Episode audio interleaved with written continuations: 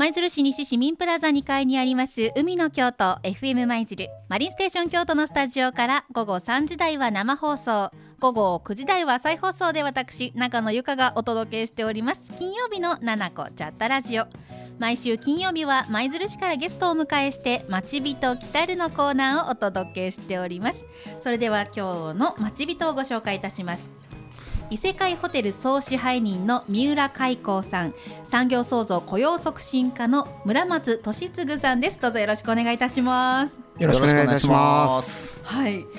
異世界ホテル初めて聞かれたリスナーさんたくさんいらっしゃるかと思うんですがまずこちらの概要について村さんからご説明いただけますでしょうか？はい、えーと異世界ホテル総支配人の三浦海光と申します、えー、今回ですねえーと、突然ちょっと現れた異世界ホテルというブランドなんですが、えー、舞鶴市の東舞鶴地区にあります八島商店街の中に、えーと、オープンを予定しております、オープンの日付としては7月をオープン予定とさせていただいておるというような形になっております。はい。今年の7月ですね、はい、あと5か月後ということになりますけれども、えー、八島商店街の中にオープン予定の異世界ホテル。なんか名前がすごくインパクトあるなと思うんですけれどもどういったコンセプトなんですか？はい、えーと、コンセプトの方はですね、うん、えーと商店街の中の物件をえー、リノベーションをさせていただきまして、えーと、漫画とかアニメとか、まあ、ゲームとかいわゆる日本のサブカルチャーを宿泊施設にどんと落とし込むような形を予定をさせていただいております。なるほどなのでそのホテルの名前の通りその空間に入ると異世界にたどり着いたかのような雰囲気という感じなんですかね。おっしゃる通りですね。はい。へ今ねちょっとチラシを頂戴しまして、はいこの亀さんなんですかねロゴマークが。そうですねはい、はい、これはどういった思いが込められてるんですか、まあ、そうですねあの亀ってどのあの宗教だだったりとかのあの、まあ、崇拝されてるものだったりするっていうのもあってですね。であのー、まあ長寿のそうですよね日本でも。はい、するので、まあ、そのあたり、まあ、企業としてもこう長寿に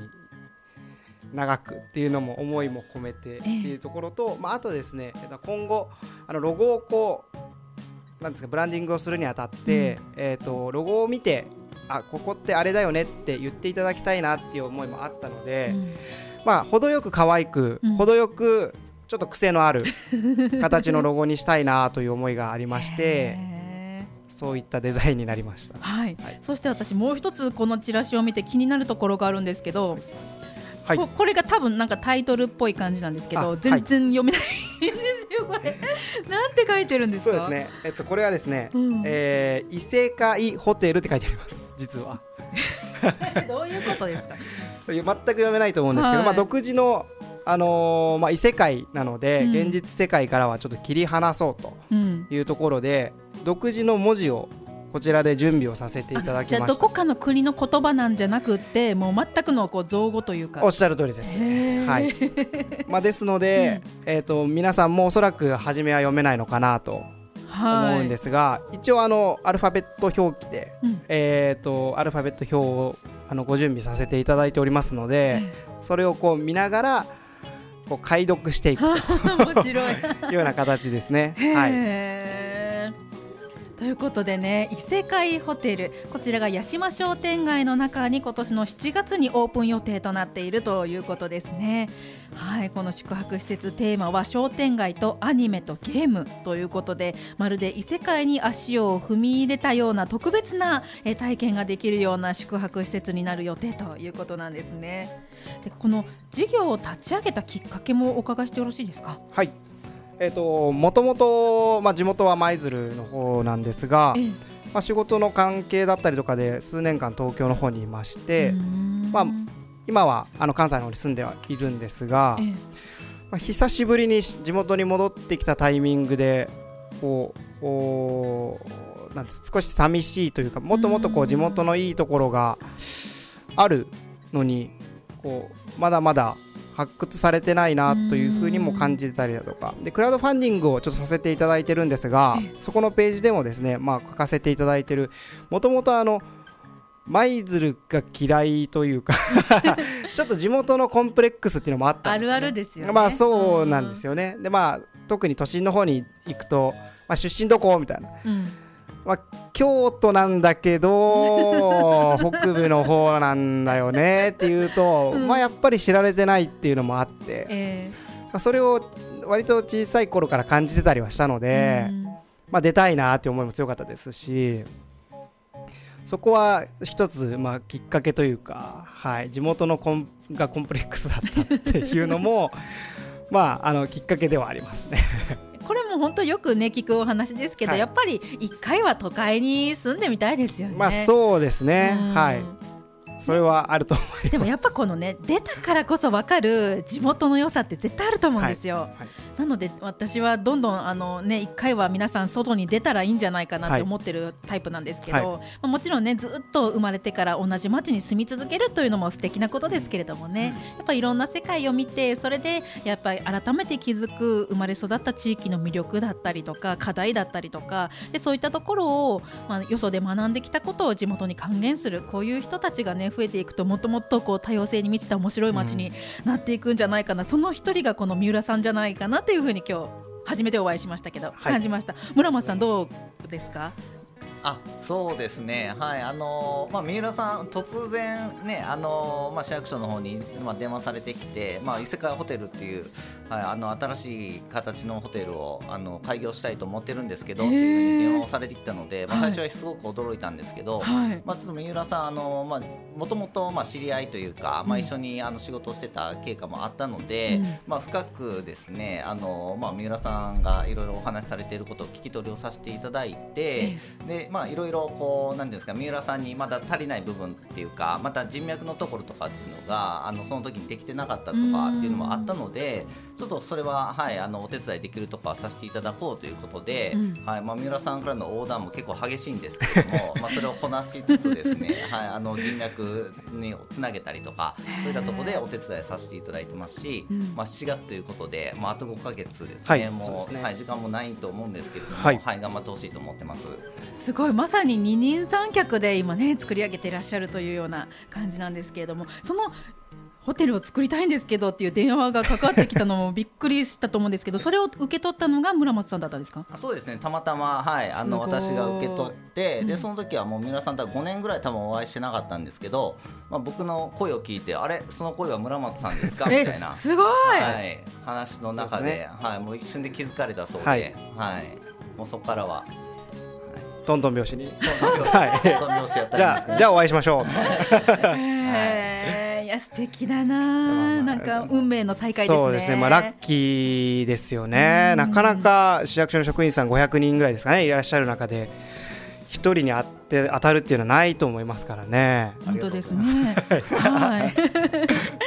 い、とてもね素敵なお二人に今日はお越しいただいておりますが、ここで一曲お届けしたいんですが、えー三浦さんからリクエストをいただいております。曲紹介お願いいたします。はい、えー、10フィートで、えー、第ゼロ巻という曲を、えー選ばせていただきました、えーこちら我々の異世界ホテルも、まあ、アニメゲームとかっていうところなのでちょっと親和性あるなと思いましてはい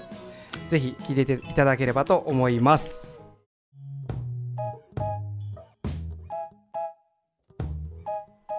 ななこちゃったラジオ金曜日。毎週金曜日は舞鶴市からゲストをお迎えして「町人来たる」のコーナーをお届けしております。本日は異世界ホテル総支配人の三浦海光さん、えーそして産業創造雇用促進課より村松俊嗣さんにお話をお伺いしております。この異世界ホテルというのは今年の7月に、えー東舞鶴にあります八島商店街の中にオープンする予定のホテルということで、えー今ですねお話の前半で、えーどんなコンセプトなんだろうということをお伺いしたわけなんですが今ね曲が流れてる間でこのロゴマークについてねちょっと語っておりますともう一つ素敵な理由があったのでちょっと三浦さんはい。いいですか？補足を。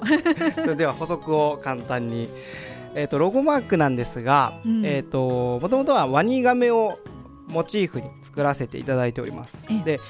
えー、と私の名前がですね、えっとまあ、海に甲子園の甲で、まあ、甲羅という字を書いて、まあ、海甲と読むんですが、はい、まあ、海の甲羅といえば、まあ、亀だよねと。そうですよね。はい。うん、というところで、えーと、ベースはちょっと亀にしたいなと。というところはまず決めまして、うんうん、で、えーと、自分今は、まあ、あの髪の毛そこまで長くないんですが昔あの後ろでくくれるぐらいちょっと長かったっていうところがありまして、うん、まあ、その万番と、まあ、一般的に言うんですけど万番風にこの亀にですねちょっと癖を加えるのにつけてみると面白いかもねっていうので、まあ、つけてみると割と和っぽい雰囲気も出つつ、うん、まあ、収まりも良かったのでこれでいこうかというところですね。はい、そのラジオだとねこう耳だけの情報なので海光さんってどういうお名前なんだろうってね思われた方いらっしゃると思うんですけど、ねはい、海に甲羅の甲で、はい、すごい素敵なお名前ですよね。まさにこう亀っていう感じ、ね、っていう感じで、はい。はい。そんなねロゴマークに込められた思いもお聞かせいただきました。えそしてね先ほどのお話の中で、えっと、このホテルをオープンするに至ったわけなんですが、はい、この、まあ、市場っていうのはどういう状況なんですかね、はいはい、えーと、今ですねまずはまあ我々の動きとしては、えっと、国内での盛り上がりをメインで、うん、えー、まずは考えております。で、えっと、今いわゆる話題になったインバウンドだったりだとか、まあ、訪日の外国人観光客の方っていうのは、まあ、京都市内にもたくさんいられますし最終的にはインバウンドの需要も、えー、と取りつつ、国内需要とインバウンド両方を取っていくというような形にをイメージをさせていただいております。でこれをお伝えすると割とあのー、まあ、地方だと、うん、そのわざわざ人が来るのかとかっていうようなあのご意見もいただいたりはするんですが、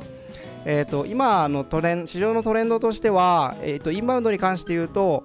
えーと、法律2回から3回、まあ、4回来られてる方でいうと、うん、都市部に行きたいっていうよりかはよりそのディープな日本を感じるために地方に行きたいっていう方が非常に多いです。まあ、我々も多分そうですよね、ずっとアメリカのニューヨークに行きたいってわけじゃないじゃないですか、どっちかというとちょっと田舎の外れたところに行きたいなとかって思ったりはすると思うんですけどそういった状態が起きてますしえーと、次にその交通の部分ですね、まあ、京都市内からも車で1時間半ぐらい、えー、電車だとまあもう少し2時間ぐらいかかるかなというところなんですが、えー、外国人の方でいうと1時間半2時間の移動は全然問題はないと、まあ、むしろあの大陸が大きいので車で5時間とかざらみたいなところでいうと、まあ、近いよねというイメージになります。というところで、えーと、需要は、まあ、あのある程度あるのかなと。それにプラスしてですね、えっと、3月から、えー、敦賀の方で新幹線が通りますよね。そうですね、はい、うん、で東京の方から、えーと、に来られた外国人の観光客の方は新幹線で東京都大阪に来られてでまた戻るっていうような形なんですが福井の新幹線が通ることによってぐるっと周遊できる、うん、そこで北部で泊まるのはぜひ舞鶴に泊まっていただきたいなというところで、うんまあ、我々の宿泊施設もこう機能していくと嬉しいなという思いもありますね。なるほど、はいね本当にあのいろんな方に泊まっていただきたいなと思うんですけれどもその先ほどもねあの言ってたこの文字ですよね、はい、これも日本語でもない英語でもないもうオリジナルの文字ということで、はい、本当にインバウンドの方が来ても楽しんでいただけるホテルになるんじゃないかなっていう感じがします、ね、はい、ぜひ楽しんでいただきたいですね。はいありがとうございます。そして先ほどちらっとクラウドファンディングというキーワードが出てきたんですが、はい、はい、今挑戦中なんでしょうか？はい。絶賛えっと本日からですね。今日から？はい挑戦をさせていただいております。街中でももしかするとポスターだったりだとかチラシを見ていただく機会があるのではないかなと思うんですが、はい、えー、期間としては2月の2日本日金曜日から、えー、3月の22日まで3月の22日の金曜日までですね、はい、はい、でこちらクラウドファンディングはですねあの今回オール・はナッシングという形なので、えー、目標金額が一応100万円とさせていただいておりまして、はい100万円に到達しなかった場合は、えー、なかったことになるというか。厳しい、はい、なので100万円を越す分にはですね、うん、いいんですが、うん、200万円になっても300万円になってもいいんですが届かない場合は、えー、この話はゼロと いうような形、はい、第ゼロ感じゃないですけど、はい、ゼロになってしまうというところで、うん、えー、ちょっと皆様のお力をいただきたいなと思っておるところですね。はい。この成功した暁にはこの100万円どういったことに使われるんですか？そうですね、えっと、物件の改装費用の方にちょっと当てさせていただきたいなと思っておりますね。はい、はい。ということでね今からこの改装に入っていくという段階ですかね。はい、おっしゃる通りです、はい、ということでこのクラウドファンディングに参加をすることによって皆さんとこう一緒に作り上げていくっていうね、ね参加型の、ね、ホテルになるかな。はい。まあ、あの村松さんにもお話ししてたんですけど、うん、まあ、目標金額達成は形としてはしたい数値としてはしたいんですが、うん、どちらかというとやっぱりその皆さんの期待度を測る、まあ、ツールでもあるかなと思っているので、例えばこう支援金がたくさんあればあるほどあこれはやってていい事業なんだなじゃないですけど、うん、まあ、我々の力には少なくとも全然絶対になりますし、うん、あのそれを推し量るこう指標にもなるのかなという思いはありますね。そうですね、村松さんもいかがですか？あのずっと二人三脚で走ってきてこの今回の挑戦あありがとうございます。あのはいクラウドファンディングをまああの進めさせていただいたっていうのもあるんですけど、うん、まあ、そこからねやっぱスピードっていうか行動力がめちゃめちゃすごいので、うん、あのまあ三浦さんってやっぱり一番何がすごいかって言ったらもう思い立ったらこうすぐ行動して、うん、で人脈なんかもやっぱ来た時にはなかなかなかったんですけど、まあ今日もこのねあのラジオ出演する前にもう2軒回ってもう営業自分の足で稼いで。はい、もうどんどん自分で広げていってますので、まあ、あの僕は100%いくんじゃないかなって、はい、期待してます。ありがとうございます。そんな勢い感じますよね、はい、そうですね。はい。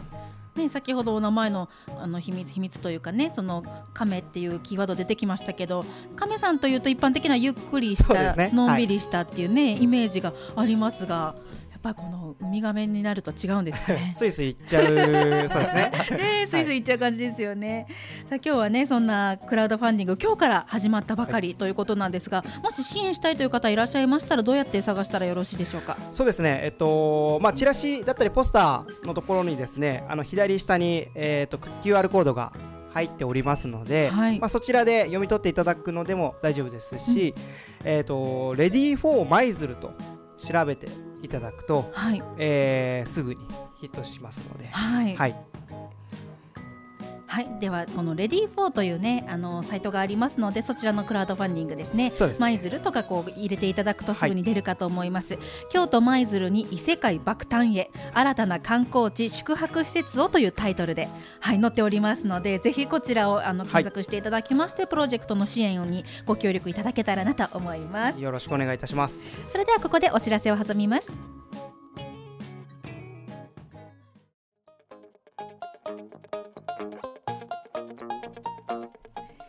こじゃったラジオ金曜日。え本日はですね金曜日ということで舞鶴市からゲストをお迎えして町人来たるのコーナーお届けしてまいりました。7月にオープンいたします異世界ホテルについてお話をお伺いしてきたわけなんですが、えっと、最後に村松さんから創業支援について市の取り組みを教えてください。はいありがとうございます。あのすみませんこういった話の後に少しお堅い話になって大変恐縮なんですけれども あの今回三浦さんあの創業されるということであの市としても大変はい、あの非常にですねあの頑張ってほしいと思って応援しているんですけれどもあの三浦さんのようなですねあの創業者ですとかこれからあの創業を考えておられる方こういった方を、まあ、市としてもしっかりこれからサポートしていきたいと思っておりまして、はい、でそのためにですねあの創業支援の事業計画っていうものを策定しておりますで基本的にはこの計画に基づきまして、まあ、いくつかのその事業っていうのを展開しているんですけれども、まあ、その代表的なものとして創業スクールっていうものがありますのでちょっとその紹介だけさせててください。はい、お願いします。はい、えっ、ー、とこの創業スクールは、えー、中小企業診断士の方を、えー、講師として招きまして、まあ1日まあ2時間半の講座を計5回行っているものでして、まあ具体的にはですね、えー、事業計画の立て方ですとか、しえー、資金計画に関すること、あとマーケティングですとか、まあ自社サービスのブランディング、まあそういったものに関することまで幅広く学ぶことができます。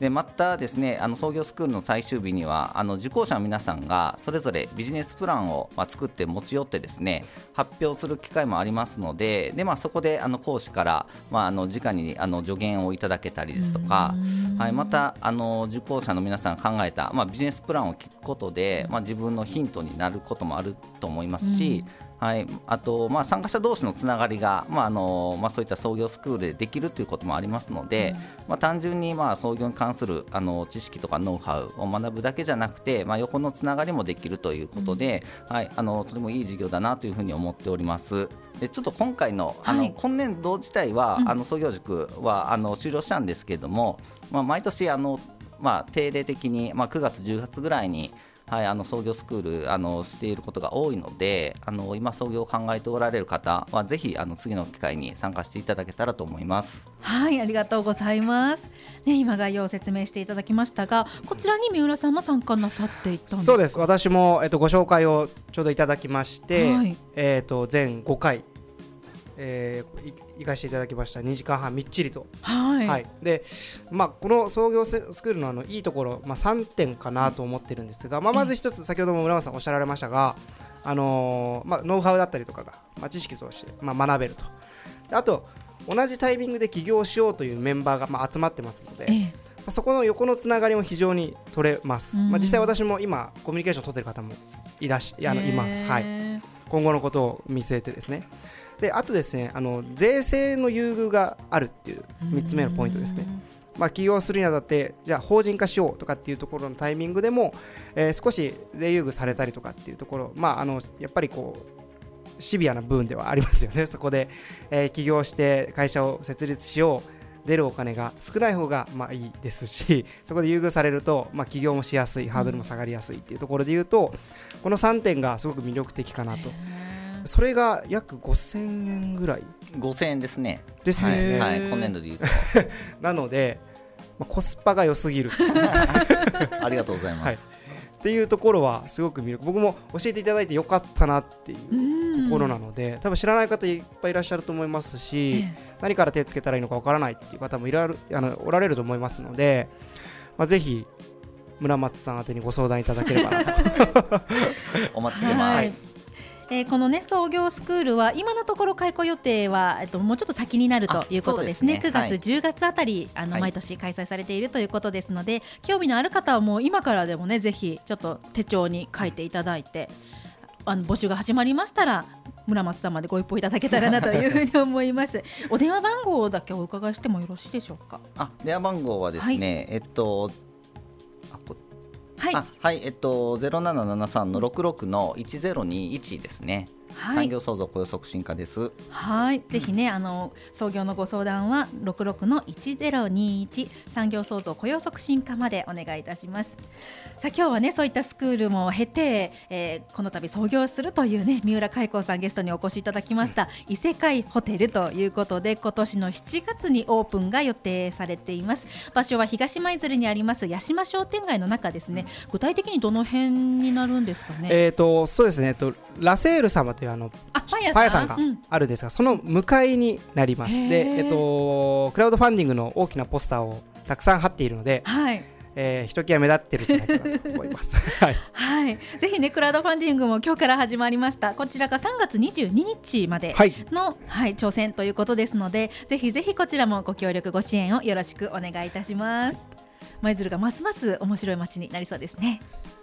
ということで本日は異世界ホテル総支配人の三浦海光さん。舞鶴市から産業創造雇用促進課村松俊嗣さんにお越しいただきました。どうもありがとうございました。ありがとうございました。ありがとうございました。ここまでの放送は舞鶴市の協力でお届けいたしました